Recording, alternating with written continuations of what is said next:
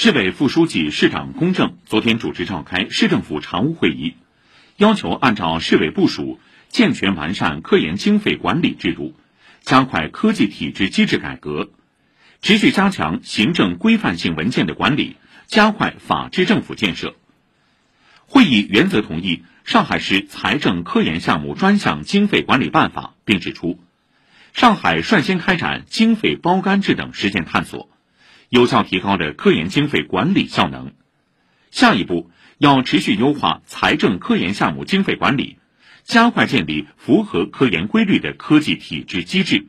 让最新政策直达创新主体，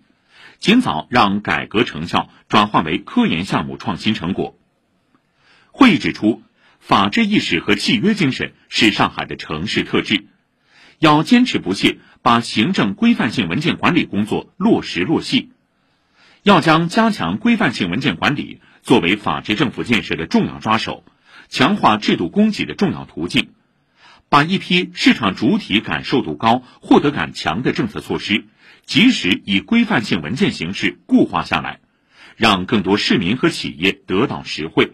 切实保持经济回升向好态势。市委常委、常务副市长吴清，市委常委、副市长郭芳。副市长张晓红、刘多、华元、谢东、李正、张亚红，市政府党组成员舒庆、彭陈雷出席。